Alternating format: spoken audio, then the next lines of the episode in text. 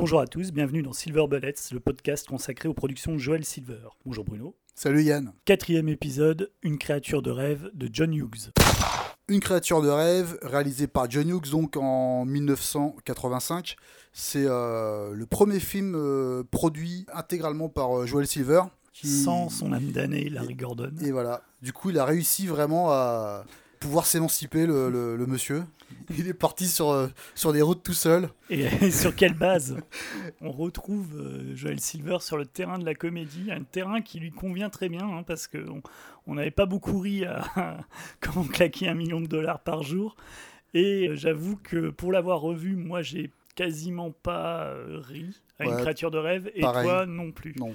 Donc, pourquoi? Qu'est-ce qui coince, en fait, dans une créature de rêve? Est-ce que c'est le même problème que pour comment claquer un million de dollars par jour?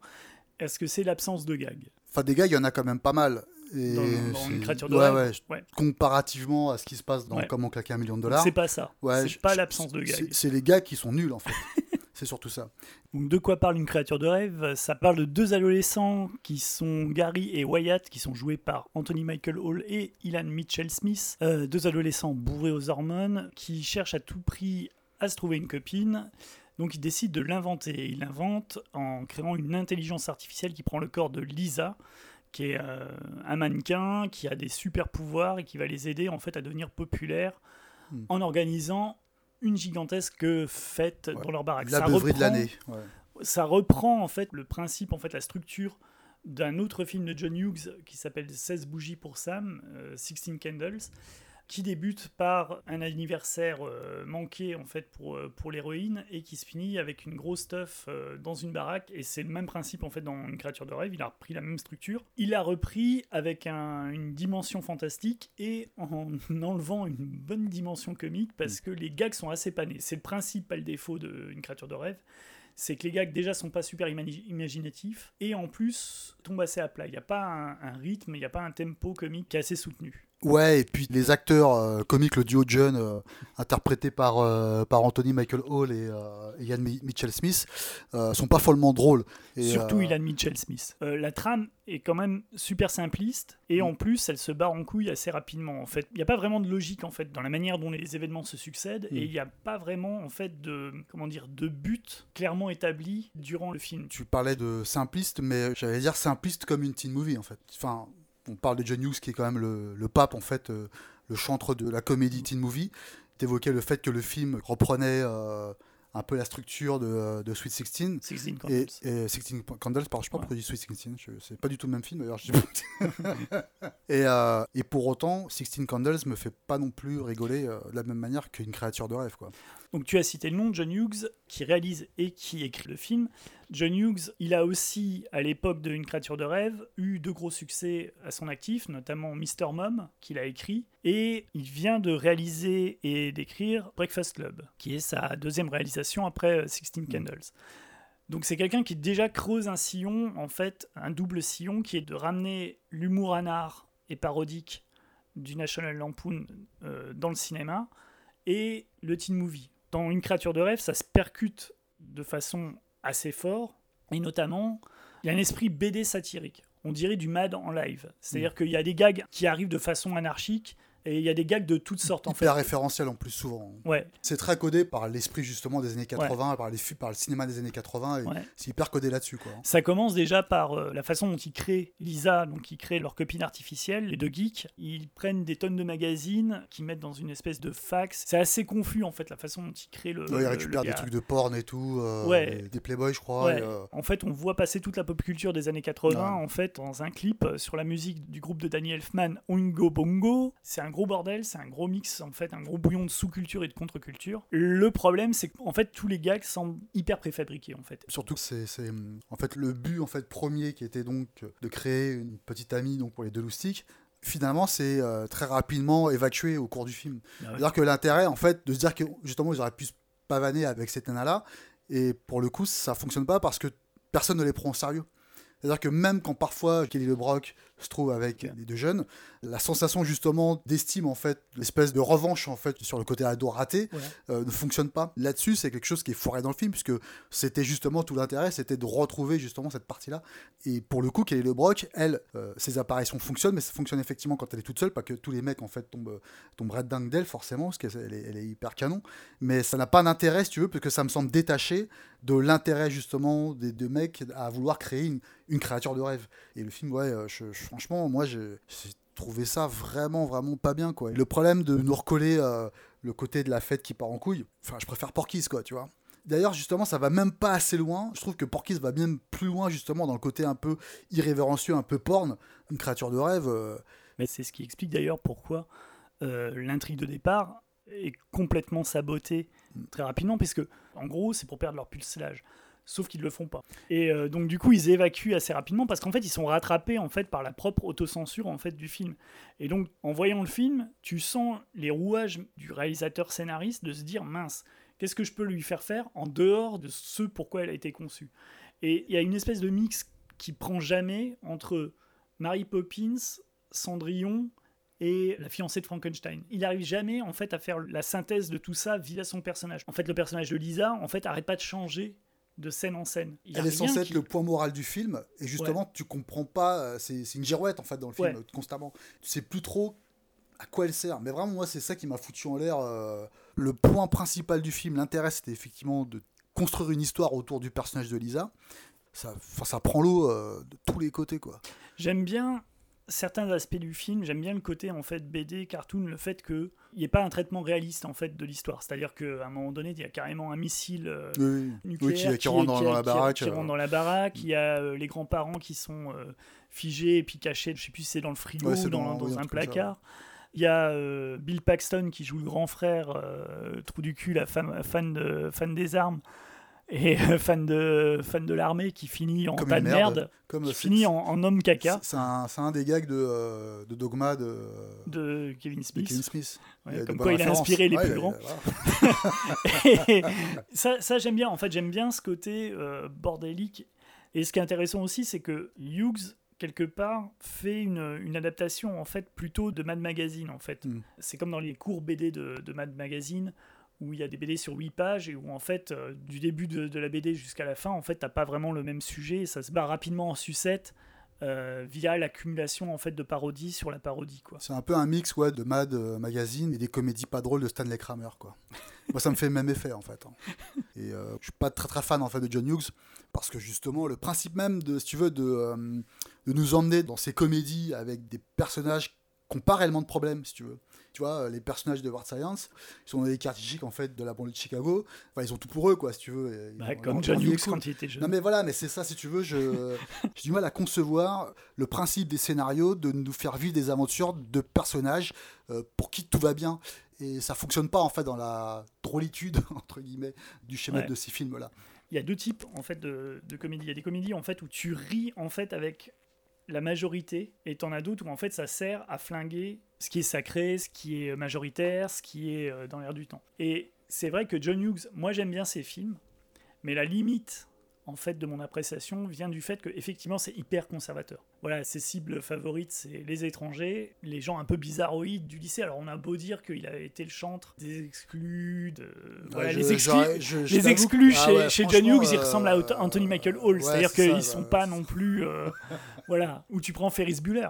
D'ailleurs, le principe du film, c'est peut-être pour ça aussi que c'est celui qui est le plus parfait dans sa, dans sa composition de ce qu'a fait Hughes, c'est que le perso, effectivement, c'est un perso pour lequel il n'y a aucun problème. D'ailleurs, c'est, c'est même un running gag dans le film. C'est-à-dire qu'il peut faire les pires saloperies, tout le monde est toujours de son ah côté. Et il y a un peu de ça, en fait, chez Hughes, c'est quelqu'un qui rit avec la majorité, en fait, qui prend des cibles faciles. Après, ce que j'aime bien dans ses films, c'est euh, notamment dans tout son cycle de teen movies, donc euh, Sixteen Candles, une créature de rêve, Breakfast Club et euh, Ferris Bueller. Ce que j'aime bien en fait, c'est la tentative en fait de faire des variétés dans le genre en fait de la comédie. C'est-à-dire que Breakfast Club ressemble pas formellement à ce qu'il a fait avec Sixteen Candles. Sixteen Candles ne ressemble pas formellement à ce qu'il fait dans, Ferris Bueller. Ou là, dans Ferris Bueller, si tu veux, tu as trois couches de type d'humour. Tu as euh, l'humour euh, cartoon avec le, proviseur qui essaye par tous les moyens de rentrer dans la baraque de, de Ferris Bueller t'as l'humour qui est plus euh, effectivement ce qu'il faisait avant MTV euh, années 80 et t'as l'humour un peu plus sombre qui est sur son pote qui a des problèmes avec, euh, Son avec père, ses hein. parents avec ses- son père qui euh, voilà qui est en pleine dé- dépression et qui est, qui est complètement introverti mais effectivement il y a toujours la vacuité du propos il y a une certaine vacuité qui des fois est complètement assumée de la part de Hughes il y a une espèce d'éloge de la vacuité Bah, à la fin des films de Hughes, ouais mon constat c'est tout ça pour ça. Ouais. J'ai du mal en fait à concevoir, si tu veux, le- les évolutions que produirait le scénario sur les personnages. Et euh, Sixteen Candles, euh, typiquement, euh, je me dis à la fin, c'est pareil, on, veut, on voudrait en fait nous, faire vendre le coup de, la revanche de, l'ado mal dans sa peau. Mm. Enfin déjà quand tu la vois, elle est plutôt canon comme fille, euh, voilà. euh. Et puis en plus, dès le début du film, le beau gosse du lycée euh, s'amourage déjà d'elle. Mm. Son problème en fait, à l'héroïne de euh, Candles. Ah, je vais pas y arriver à chaque fois. je vais dire Sweet Sixteen non, Ouais. de Sixteen Candles, c'est ouais de passer le cap des 16 ans. Ouais. Non mais franchement, tu vois, il y a je- et de se dire euh, oui, je, je, je- 16 ans, c'est terrible, qu'est-ce qui va m'arriver? Putain, à la fin, meuf, tu sors avec le beau gosse du lycée et tu pars en Ferrari. Ferris Bueller, c'est pareil. C'est euh, par contre sur la forme, j'avoue que j'aime beaucoup Ferris Bueller. hein, Mm. J'avoue, la photo est, est super. Je trouve qu'il a vraiment un style. euh, Ouais. Ça traverse. euh, Enfin, il date de il est 86, je crois celui-là ou 87, je sais plus. Mm. Et je trouve que toi, tu le regardes maintenant, ça, c'est vraiment pété. euh, ah oui les vraiment mortel. quand ils sont Ah ouais. euh, C'est super, ouais, ouais. C'est superbe. Mais dans le fond, j'ai- je comprends pas le principe. Comment rire en fait avec ces personnages? Pourquoi rire avec ces personnages puisqu'en fait euh, tout va bien pour eux quoi. Euh, Brick Fox Club, pareil, tu vois, c'est chiant Brick Fox Club. Le seul aspect, je trouve, qui est pas mal fichu dans les films de Hughes sur la jeunesse, c'est que tu vois le côté ennuyeux, où t'es pas encore assez vieux pour être indépendant et plus assez gamin en fait pour t'émerveiller de plein de choses qui te faisaient rire. Il capte vraiment le côté, on, on- enfin on s'emmerde et on tourne en rond quoi. Et aussi, je trouve que c'est absolument pas une vision fantasmée de, la, je- de cette jeunesse américaine là. Ouais. Enfin, Ferris Bueller, c'est le summum pour moi. Ça critique justement tout ce que j'aime pas en fait dans la comédie teen movie quoi. Et après, c'est vrai que tu te dis mais quels autres teen movies existaient également à l'époque avec lesquels tu vois tu peux dire qu'il y avait euh, qui changeaient peut-être un peu socialement la donne? Il y a un film que j'aime bien moi de cette époque, que je trouve meilleur que certains Hughes, c'est euh, 3 heures l'heure du crime, qui est réalisé par euh, Phil Joannou, qui a réalisé plus tard Sans chaud pour meurtre de sang-froid, une, une, une naserie euh, sous Hitchcock euh, avec c'était Kim Basinger et Richard Gere. Richard Gere, ouais. Ouais. Il a fait un film qui s'appelle 3 heures l'heure du crime et en fait le principe c'est un brave gars euh, dans un lycée qui est une espèce de Peter Parker un peu rondouillard qui s'occupe du magasin où tu vends tout ce qui est euh, gomme, Mm. crayon, cahier euh, et euh, qui rencontre le nouveau le nouvel arrivant du lycée qui euh, s'est fait virer de tous les lycées aux alentours et qui est connu en fait pour être un type hyper violent surtout quand tu le touches et lui il le rencontre par hasard euh, au GOG du lycée et malheureusement il le touche et donc le mec lui dit que euh, voilà, il a jusqu'à 3 heures en fait. euh, à 3 heures, il lui casse la gueule. À la sortie des, cours, il lui casse la gueule. Donc en fait, pendant toute la journée, il a un compte à rebours en fait où il va essayer de se barrer du lycée ou de trouver des gens pour euh, tabasser ce mec-là à, à sa place ou voilà, il va essayer d'échapper à son destin. C'est ouais, le, film est assez drôle. En fait, Phil Joannou a adapté à la comédie du teen movie en fait le thriller où tu as ce personnage qui est pris en fait dans un engrenage à suspense. Et le film est assez rigolo parce qu'en fait, il utilise tous les clichés du film teen movie, mais il les détourne en fait dans cette structure de thriller. Et ouais, donc chez John Hughes, après, euh, si tu veux, le seul film que je trouverais grâce à mes yeux et pour lequel je vais faire amende honorable, parce que dans la dernière émission, j'avais dit que j'avais trouvé ça pas terrible, bah, je l'ai revu et c'est un ticket pour deux. Ouais. Et franchement, ça m'a fait euh, hurler de rire. Le rythme de la première demi-heure est complètement folle. Mm. Et oh, ça démarre en plus tambour battant et ça n'arrête pas. Mais là, pour le coup, tu as effectivement un personnage principal qui est. En fait, où les emmerdes s'accumulent sur Oui, lui. c'est ça. C'est ce qui fait le sel en fait de la comédie. C'est-à-dire, c'est un publicitaire qui doit rentrer chez lui à Chicago. Il est à New York et en fait, tout euh, son, son avion est annulé, euh, son train est annulé. euh, il est obligé de faire euh, du covoiturage avec avec un, un type qui est très sympa mais qui est très lourd et qui est très collant. lourdin. Et qui est joué par John Candy. ouais. Donc c'est Steve Martin et John Candy et c'est vrai que ouais un ticket pour deux. Ah, le, le titre original c'est euh, Planes, Planes, Trains and Ouais, c'est ça, Automobiles, ouais. avion, train et automobile et euh, ouais c'est euh, tout ce qui pouvait les opposer au départ va finalement les réunir à la Ouais. fin. Euh, je trouve que c'est une des grandes forces pour moi dans ce genre de comédie qui Mm. associe euh, un, un duo de comiques. Et en plus de ça, euh, je trouve qu'il y a cet aspect moral qui manquait jusque-là pour moi dans les autres films, parce que là, pour le coup, effectivement, Steve Martin, qui est lui un publicitaire, qui donc a une vie, bien rangé ouais. va être opposé à celle de, de John Candy, qui était un peu un mythomane au début de film, qui a une vie de merde en fait, ouais est assez dramatique. dramatique, ouais. pas de merde, mais dramatique, effectivement, pardon. Et pour le coup, je, j'aime bien justement ce, ce revirement de situation, ce changement, ce changement de point moral du personnage de Steve Martin à l'égard de John Candy, et même vice-versa, tu vois. La première demi-heure, je la trouve vraiment ultime. C'est un enchaînement vraiment de, de folie euh, entre les deux, entre le, coup du taxi, l'avion, l'hôtel. Non mais c'est, ça plus finir. Le cambrioleur, la, la, cambrioleuse qui vient leur piquer les trucs, les, les imbroglios avec effectivement le fait de savoir qui a piqué le portefeuille de qui. C'est excellent. J'ai adoré, et pour le coup, ouais, euh, bah, c'est un John Candy qui échappe donc à la marque de fabrique Teen Movie, qui ressemble à une comédie peut-être un peu plus générique, en fait, on va dire, peut-être des. c'est, plus classique, en ouais, c'est plus classique, ouais. Ça ressemble plus à, ce que faisait Billy Wilder. Ouais, ouais, exactement. et, euh, et, franchement, j'ai, trouvé ça vraiment, vraiment très bien. J'ai, adoré. J'ai vraiment, vraiment adoré, alors que euh, j'en avais effectivement un souvenir un, peu pérave, et en fait, euh, pas du tout. Donc, ouais, je, je, m'excuse auprès des familles, et, et franchement, c'est très bien. Qu'est-ce qui reste aujourd'hui de John Hughes qui est cité en fait à peu près euh, Pour moi, à tort et à travers. Ouais, voilà. Le dernier en date, c'était euh, Spider-Man Homecoming. Spider-Man Homecoming. Est-ce qu'on peut parler de Spider-Man Homecoming et justement de, de euh, des ressemblances et des différences avec le système John Hughes? Parce que effectivement, d'un point de vue superficiel, et notamment dans la promo du film, les auteurs citaient John Hughes. Il y a des références, il y a même, c'est cité visuellement dans, le film avec euh, la petite séquence à la Ferris Bueller. Il y a, à un moment donné, Peter Parker se retrouve en col comme les élèves du Breakfast Club. Il y a, je crois l'hôtel dans lequel ils sont et où ils font, vont dans la piscine pour un mm. bain de minuit, ça rappelle justement Bonjour les vacances, le film réalisé par Aramis sur le scénario de John Hughes. Par contre, effectivement, au niveau du fond, je trouve que c'est différent. Parce que là, on est effectivement dans quelque chose qui est euh, ben, un signe des temps beaucoup plus euh, inclusif. Mm. Ce que j'aime bien en fait dans le Homecoming, c'est que justement, ils traduisent un peu le lycée tel que tu le voyais sous euh, la plume de Stanley et Steve Ditko, mais avec les éléments en fait actuels. Pour moi, ils ont autant dépoussiéré Latin Movie mm. que effectivement redonner un coup de fouet au, au, personnage de Spider-Man pour le coup, il y a tellement d'éléments de la BD en fait des années 60 de Ditko et de Stanley serait-ce que le coup de l'appareil photo. Là, il utilise une caméra. Tu vois, en fait, ils ont modernisé à chaque fois certains éléments. Je trouve que c'est une bonne idée en fait de présenter ça à un jeune public, quoi. Et le vilain aussi, qui revient un peu aux sources. Là, on retrouve des braqueurs de banque, on retrouve quelqu'un qui est motivé par l'appât du gain. C'était déjà quelque chose qu'il y avait dans les comics des années 60. On parle un petit peu de Steve Ditko qui nous a quittés récemment, au, début de, juillet. Pour toi, le run de Spider-Man de Steve Ditko et Stanley, puisque Steve Ditko faisait euh, la base des intrigues mm. sur lesquelles euh, Stanley rajoutait les, dialogues. Est-ce que c'est le meilleur run de Spider-Man? Est-ce que c'est le plus fondateur? Est-ce que c'est euh, comment tu le situes? Ouais, pour moi, c'est l'un des plus fondateurs de ce qui nous était présenté dans les comics à cette période-là. Sur le plan en fait de la caractérisation des personnages, où on introduisait euh, une batterie de second rôle qui avait en fait une existence aussi importante que celle du héros. Et j'aimais en fait cette façon-là de nous faire découvrir les personnages. Je trouve que c'est même encore plus puissant que dans les 4 Fantastiques de Kirby et Ellie, puisque dans les 4 Fantastiques, en réalité, le supporting cast est peu nombreux. T'as pas, au-delà de la référence de ces quatre personnages, qui effectivement sont décrits comme une famille, euh, autour de ça, l'univers ne semble pas créé au-delà d'un phénomène de super-héros.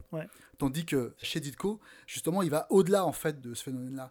On a un super-héros, on a des super-vilains, et autour, bah, tu, as, as, une galerie de personnages qui vivent le plus normalement possible. Ça s'étend au ah fur et à mesure des numéros. Ah c'est incroyable parce que ça crée une, un univers à part entière l'univers de Spider-Man, je veux dire, tu pourrais ne parler que de l'univers de Spider-Man, tellement il est vaste. Tu pourrais aller parler que des second rôles qu'il y a dans le casting de Spider-Man.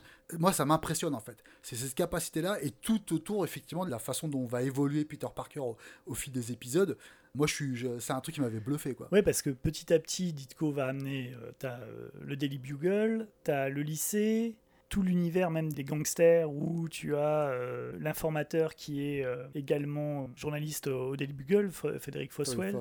ouais. voilà, tu as plein de. Tu as le Dr. Kurt Connors qui se transforme en lézard. Voilà, tu as toute cette supporting cast. Et ce que je trouve d'autant plus fort, c'est que, euh, je sais pas, moi je les ai découverts lors des rééditions. Du coup, en fait, je lisais les épisodes des années 60. Je sais que les épisodes que tu as dans l'album Échec au stratège où Spider-Man rentre à l'université, c'est quelque chose qui m'est resté en tête jusqu'à mon inscription à la fac. C'est-à-dire, mm. tu as une page où en fait tu le vois faire euh, la queue pour euh, s'inscrire, retrouver des anciens potes de lycée, payer les inscriptions. En fait, tu avais un côté quotidien en fait auquel t'es pas censé accrocher en fait quand t'es gamin. Parce que normalement, en fait, tu viens uniquement pour lire les aventures de Spider-Man qui se tatanent euh, chaque mois avec un, super vilain différent et en fait, t'es rapidement happé par cet univers. T'as l'impression de lire un un roman en fait décliné en plusieurs tomes. Ouais. Aujourd'hui, on aime beaucoup parler d'univers étendu en fait, tu vois. Mais il était, Mais pour lui- moi, il était l'inventeur de l'univers Ouais, étendu, ouais, tu vois, dans les comics. C'est qu'il avait déjà en fait la- cette capacité à, à faire évoluer des mini-histoires dans la grande histoire. Et ce qui est bien, c'est que ils ont perpétué un peu euh, quand Ditko est parti. Cet esprit-là, en, tout cas, ouais. est- Ouais. a été perpétué. Comment tu toi, vois, comme- as vu euh, justement le changement avec euh, Romita? Parce que quand j'étais gosse, les épisodes de Romita, par exemple, c'était tout aussi magique. Moi, c'est marrant parce que euh, tu disais avoir découvert Spider-Man avec les épisodes des années 60. Mm. Je crois que moi aussi, mais parallèlement à ça, je lisais aussi Nova. Ouais. Et c'était les épisodes de Mantlo. Mantlo à l'université. voilà, Mm. euh, qui était dessiné par Jim Mooney dans les premiers épisodes. Et franchement, euh, ça passait crème, quoi. Mm. Enfin, je veux dire, c'est là où tu vois justement cette, La force qu'on parle de, la ouais. continuité qui a été Ouais. respectée en fait euh, après le départ de Ditko. Mm. Et ils ont gardé cette, cette force-là, cette puissance-là. Ils ont vraiment perpétué cet héritage-là. Romita, ouais, après, c'est un peu commun de le dire, mais c'est vrai que c'était assez pop, effectivement. Ouais. On avait un, un Peter Parker qui était beaucoup plus affirmé. Mais ceci dit, chez Ditko, il a été effacé dans les premiers épisodes.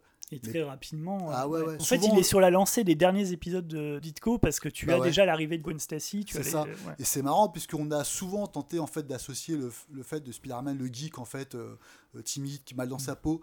Écoute, chez Ditko, je, je l'ai retrouvé peut-être effectivement. Au début, c'est effectivement le cas. Sur les premiers épisodes. Ouais, ça paraît en plus logique en fait compte tenu Oui. du personnage, de ce qui lui arrive. Mais après, il y a une émancipation du, du perso qui Ça est, euh, qui est très commence, forte. tu, tu commences déjà à voir le changement avec Betty Brandt. En Oui, fait, quand oui. il commence à, à sortir avec Betty Brandt, oui. où en fait tu as déjà cette évolution du, du Et, et personnage. c'est bien que tu dises qu'ils sortent avec Betty Brandt parce que justement, on nous a toujours vendu Peter Parker comme le mec qui pouvait pas sortir avec des nanas. Or, déjà, dans les 60s, il sortait avec des filles. J'adore aussi les, les vilains qui, qui ont été créés, c'est Victor Folklore et tout. Enfin, Mysterio, le bouffon vert, le lézard. euh, J'étais assez fan de ça. J'ai- je dévorais, je trouvais ça complètement, complètement incroyable. Quoi. J'ai, euh, ça a vraiment bercé euh, plus que ma jeunesse. Ça a bercé ma vie. Quoi. Mm. Cette façon en fait de euh, romantiser les rapports, les, genre, génial. Ouais, je trouve ça top, top. Je sais bien que toi aussi c'est pareil. Ah bah le, le, run, de, complètement, voilà. le run de, de- de Steve Ditko, je crois que c'est un des rares runs que j'ai en... Je crois que, je crois que je l'ai en 4 exemplaires. J'ai des épisodes en 5 exemplaires. Parce que j'avais les vieux albums, j'ai racheté en, que ce soit en VF ou en T'as pu garder des trucs de chez Lug euh, Ah oui, oui, je les ai, euh, je les ai gardés. J'arrive pas à m'en, j'arrive pas à m'en, séparer. Échec au stratège, ça avait été vraiment un grand Ah, moi, choc parce pareil, que c'était mon premier, mon premier album de, de, de, de Spider-Man. Et euh, ensuite, il y a eu les albums. Donc, j'ai acheté les albums de, de, de l'araignée avec les épisodes de Romita. Et très vite, euh, j'ai essayé de faire la collection avec les anciens albums, donc avec tout le run de Ditko. Et je sais que j'avais une préférence, sans savoir pourquoi, parce que, en fait, quand t'es gamin, tu te dis que le, le style de Ditko est en apparence moins, moins beau, en fait, que celui de, de Romita. Ça a l'air moins Parce que- travaillé en fait, c'est moins fourni. euh, T'as l'impression que que, Romita, euh, voilà, Romita, il y a une espèce d'académisme, mais qui est poussé, en Mm. fait, au... tout, est, tout est super beau. Chez, chez Romita, je pense qu'il a, pas- il a jamais raté une case euh, ou quoi que ce soit, c'est vraiment super léché. Mais il y avait quelque chose dans les épisodes de Ditko où il y avait une espèce d'énergie et un mauvais esprit. Enfin, pas un mauvais esprit, mais tu vois, une- un côté un peu plus euh, ironique, un peu plus sarcastique. Tu vois, des épisodes comme avec le Ringmaster et euh, Daredevil. Hmm. euh, où le Ringmaster hypnotise tout le tout manque de bol, c'est Daredevil, il est aveugle et et je, je sais que l'épisode là est super marrant parce qu'en fait, il, a- il arrête pas de se foutre. En fait, Daredevil arrête pas de se foutre de la gueule du Ringmaster et t'as- il finit par libérer euh, Spider-Man. Et euh, il y a d'autres épisodes. Il y a l'épisode où, euh, avec le Spider Slayer, avec le robot, euh, De Jameson, qui le, robot de mm. Jameson qui le poursuit. Où t'as- au début, c'est Peter Parker qui force Jameson. À- parce qu'il pense que le robot marchera pas et que Jameson va être ridiculisé. Et finalement, il est obligé d'échapper à ce robot tueur qui le poursuit à peu près partout dans la, dans la ville. Il y a, il y a ce côté en fait assez bizarroïde, assez fou, les épisodes avec Mysterio. Ah, Les épisodes avec Mysterio où t'as as Spider-Man qui finit chez, chez le psy parce qu'en fait il voit des, des ennemis partout. Il y a aussi, effectivement, dans cet épisode-là, l'idée que voilà, il y a un univers qui se crée parce qu'il te ramène tous les personnages, il fait les références à tout le. Et euh, ouais, la disparition de Ditko, c'est assez bizarre parce que c'est une date dont je me souviendrai. Ça a été bizarre parce que c'est quelqu'un dont on savait qu'il était euh, Ouais. devenu euh, secret, reclus. C'est ça, c'est que sa disparition a Ça, touché oui. autant qu'elle a eu l'air de s'évanouir comme ça dans, Ouais. dans le- dès le lendemain. Sa disparition était un peu à son image, quoi, tu vois. Ouais, ce qui était fort, c'est par exemple, il est jamais revenu sur Spider-Man. Il est jamais revenu sur Spider-Man, il est jamais revenu sur Doctor Strange. Il est jamais revenu sur ces deux créations. Et je pense que lui-même savait que de toute façon, ça servait à rien de revenir. En fait, on a vu euh, des tonnes de fois des auteurs reprendre les personnages qui avaient fait leur célébrité et donner une suite qui est pas à la hauteur de. Parce que c'est jamais à la hauteur, de, jamais à la hauteur. de, de ce que tu attends. Ils étaient à des pics de créativité que forcément ils pouvaient pas Et retrouver vois, 10, il a, 15 ans plus il tard. a quoi. eu, il a eu une écho, tu. C'est Mm, de la mm. même manière que, que Kirby est jamais revenu sur les Mm. 4 Fantastiques, Mm. pour cette raison, quoi. Parce que tu peux pas. Il est jamais revenu sur Fantastic Four ou sur Thor. Donc, ouais, il y a ce côté légende, en fait. Il est venu, il a balancé ses épisodes, il a calmé tout le monde et il est reparti. Mm. Et après, il a inventé des personnages complètement bizarroïdes. Moi, j'adore le personnage de The Question. C'est un, Mm, mes- ouais. un de mes personnages préférés chez DC Comics. Déjà, il a un look d'enfer. Euh, le Blue Beetle, c'est un super Le personnage. Creeper aussi, c'est des Le trucs Creeper, hyper. euh, ouais. Shade, Shade the Shade, ouais, ouais. c'est complètement bizarroïde. Et quand il fait ses nouvelles séries, il prend pas du tout le. T'as pas l'impression de lire Spider-Man bis, quoi. il teste d'autres narrations. Des fois, il teste même des systèmes de narration, des intrigues qui sont hyper bordéliques et où en fait tu découvres des éléments, tu comprends des éléments que trois épisodes après avoir lu euh, le. Donc il aimait perdre aussi le lecteur. Il aimait... En fait, il était assez exigeant en fait Mm. avec ses lecteurs. Là aussi, on peut déballonner une, légende qui a eu à son sujet le fait qu'il ne voulait pas s'exprimer sur euh, Spider-Man ou sur. Doctor Strange. C'est faux parce qu'en fait, il a écrit des tonnes d'articles, mais dans des comics qu'il auto-publiait, où il y a des tonnes d'articles où il explique très bien comment il est atterri sur le projet de Spider-Man, comment, euh, qu'est-ce qu'il a créé, qu'est-ce qu'il a inventé, qu'est-ce qu'il n'a pas inventé, pourquoi est-ce qu'il est parti. Et, euh, notamment, c'est voilà, c'est une querelle sur les droits en Mm. fait, simplement sur les crédits quoi, sur ce qui était attribué. Parce que lui est arrivé et euh, il a créé le, le costume, il a créé les gadgets, il a créé énormément de choses de, sur le, le personnage de Spider-Man. Donc Mm. c'est quelque chose qui s'est complètement approprié. C'était euh, un véritable créateur d'histoire, euh, Ditko. Ouais. Alors, je pense qu'il avait vraiment cette capacité-là, euh, en dehors du fait qu'effectivement ses, euh, ses dessins un- étaient formidables. ses- mais, euh, dessins, euh, ouais, c'est ça quoi. Ouais. Dessins, Il a un style qui, là, pour le coup, et il y a eu des influences. Tu sens des influences. Il y avait des influences de Jerry Robinson, il y avait Mm. des influences de Mort Meskin, tu avais même des influences de Eisner, mais il en faisait complètement euh, quelque Mm. chose d'autre. quoi. Il a créé son propre style. et- Les épisodes de Strange, c'est emblématique de ça. Ouais. Les, les trucs avec cauchemar et tout, euh, les pages avec éternité, putain. Il y a personne qui dessine les bastons comme Ditko. Notamment dans, dans, dans les épisodes là, d'échecs aux stratèges où il se frite avec euh, les, les hommes de main en fait, Ah des truands euh, et, et des super vilains. Où tu as vraiment ce côté, euh, quand tu regardes, en fait, tu es vraiment pris dedans et tu as vraiment l'impression en fait de quelque chose d'hyper dynamique avec un impact qui est super fort Mm. et super fluide. La narration est hyper intelligente et le point de vue est totalement maîtrisé. Du coup, pour conclure, On peut dire qu'on préfère les ados chez Steve Ditko que chez John Hughes. oui, Donc on conseille, suite à cette émission sur John Hughes, on conseille les, De Amazing, lire de- les Amazing du Steve Spider-Man de, de Steve Ditko et Stan Lee. Non, on conseille quoi? On conseille un ticket pour deux. très bonne comédie, ouais. Ouais. On conseille, euh, moi je conseille euh, 16 Candles et Ferris Bueller. Euh, le Breakfast Club à la rigueur. Parce Mm. que ça reste, euh, c'est pour voir au moins euh, une autre facette du style de John Hughes. Et une créature de rêve, si vous voulez voir pourquoi Joel Silver n'a jamais fait de comédie après ce film. D'ailleurs, c'est bien simple, puisque le prochain film qu'il produira, ce sera un film d'action avec de l'humour dedans Commando. de Mark Lester. Ouais. Et on restera dans le domaine du comic book puisque qui a écrit Commando? Jeff Lubb, Jeff Lubb, donc scénariste aujourd'hui de comic book. et avec quand même euh, Steven de Souza. Ah, notre ami, Voilà. le frère de la chanteuse. Voilà. Donc prochaine émission, Commando de Mark Lester. Salut Merci, à plus. Ciao.